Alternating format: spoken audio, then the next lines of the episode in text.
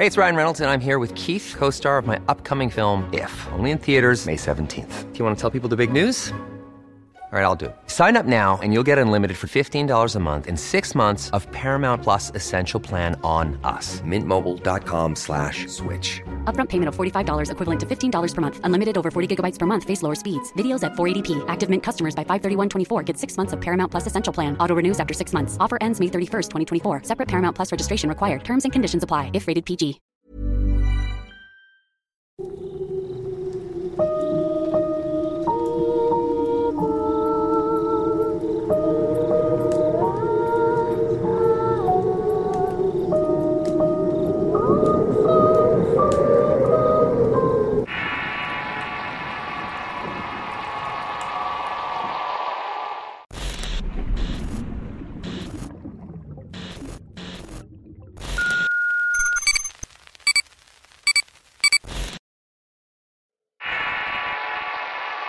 Tierras ajenas.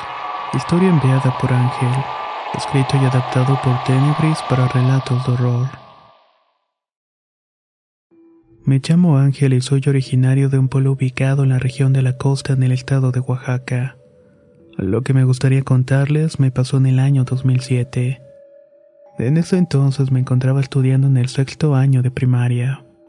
Aquí la gente acostumbraba a tener vacas en los terrenos a los cuales llaman encierros o corrales. Mi papá acababa de comprar 20 hectáreas de un terreno que le ofrecieron a un precio que no se pudo resistir.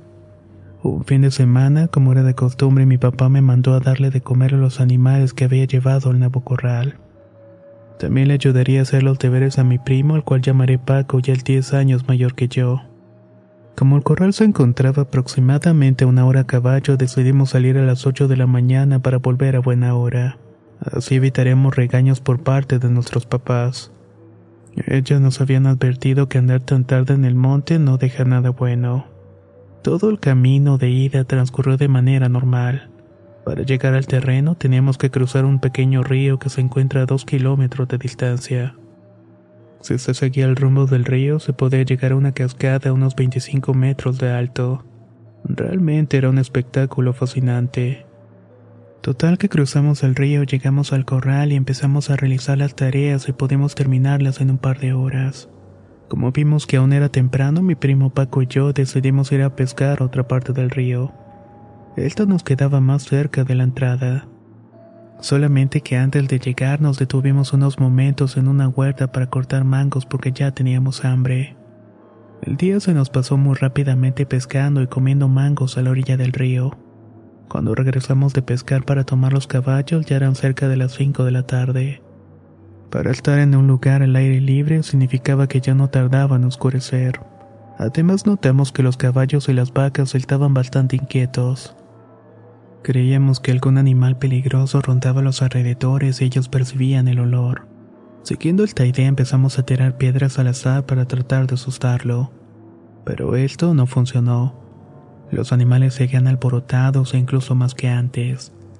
Paco empezó a bromear diciendo que eso estaba raro y que nos fuéramos de ahí antes de que se nos apareciera el charro negro. Yo le respondí que no anduviera llamando esas cosas porque esas cosas se vuelven realidad. Después de calmar a los caballos los montamos y nos pusimos en marcha. En el camino dentro de la plática podíamos escuchar como si algo estuviera corriendo entre la vegetación que nos rodeaba. Al percatarnos de que el ruido no se alejaba y que parecía seguirnos, Paco dijo que parecía que eso iba detrás de nosotros, a lo que yo respondí que era cierto. Para acelerar las cosas empezamos a trotar en los caballos para llegar lo más rápido posible.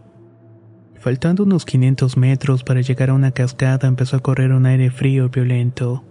Entre más nos acercábamos el aire se volvía más fuerte al igual que la inquietud de los caballos.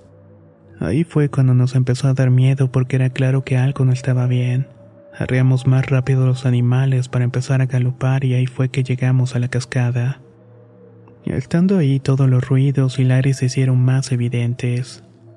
Los sonidos venían de diferentes direcciones y era una mezcla entre cuchicheos y ruidos de animales.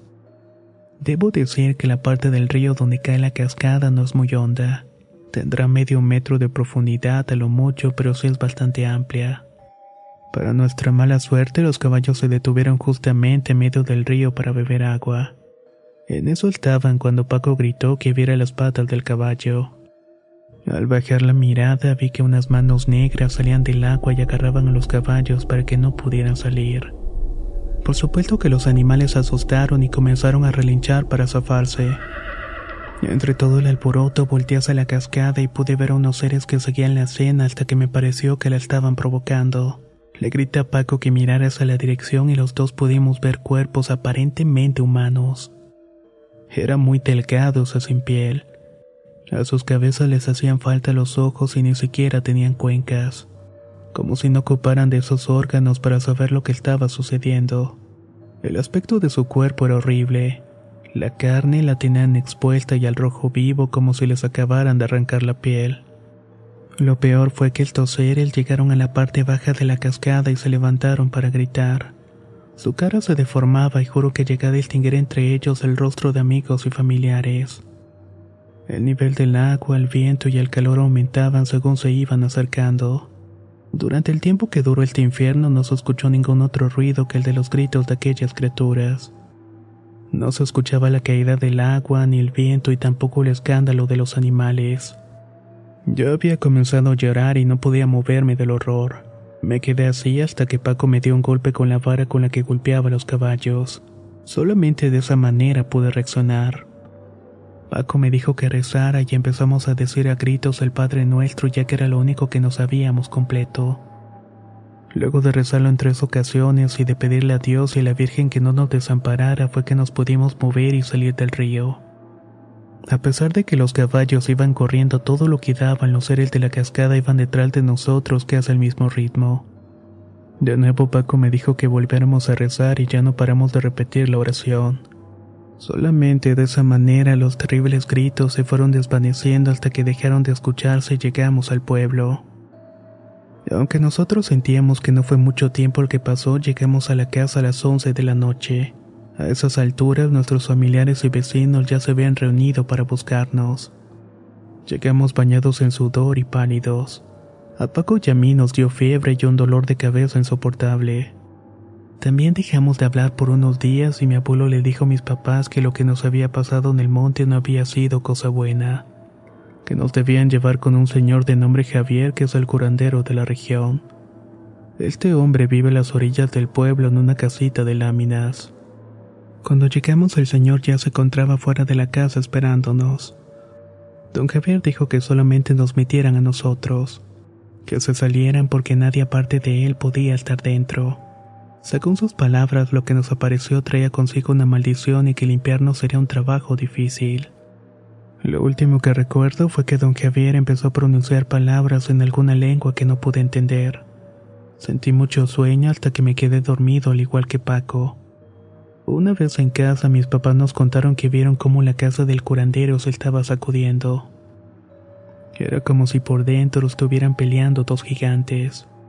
Se escuchaban gritos de personas y lamentos de animales y unos momentos antes de que saliéramos de la casita mis familiares pudieron ver que la casa estaba ardiendo por dentro pero sin consumirse. No fue hasta que salimos de la casa que mi primo y yo recobramos el conocimiento y pudimos ponernos de pie. Estando fuera, don Javier nos contó que las tierras que mi papá había comprado estaban en un lugar sagrado. El verdadero dueño de esas tierras era el que conocen como el compadre, para no decir que se trata del mismísimo diablo. Él se estaba cobrando nuestra intromisión porque nunca le pedimos permiso para entrar ni para acomodar ahí el ganado. Luego de eso nos retiramos a la casa. Nos llevamos una desagradable sorpresa al ver que los dos caballos que usamos estaban muertos y con las patas quemadas. Tres días después mi papá y otras cinco personas fueron al terreno para sacar al ganado y cambiarlo de lugar porque iban a ponerlo en venta. Sin embargo, al llegar ahí encontró las vacas muertas de afuera del corral. Todas estaban con las patas quemadas. El miedo que le dio ver así los animales hizo que se fuera corriendo sin voltear atrás. Como el pueblo es pequeño, no pasó mucho tiempo para que todos se enteraran de lo que había sucedido. Al día de hoy ya han pasado 14 años desde este episodio, y nadie ha vuelto a poner un pie ahí y tampoco se ha vendido. Para nosotros es tierra maldita que más vale que se quede sin dueño.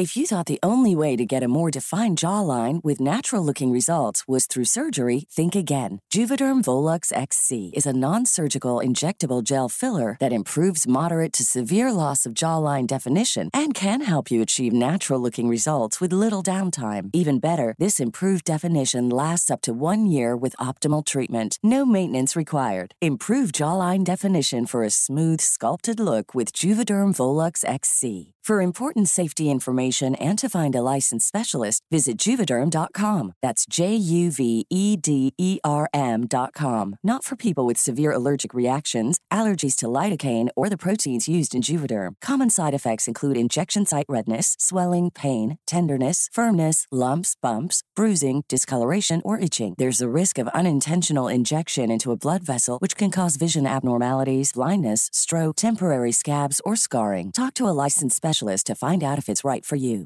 Hey, it's Paige DeSorbo from Giggly Squad. High quality fashion without the price tag. Say hello to Quince. I'm snagging high-end essentials like cozy cashmere sweaters, sleek leather jackets, fine jewelry, and so much more. With Quince being 50 to 80% less than similar brands.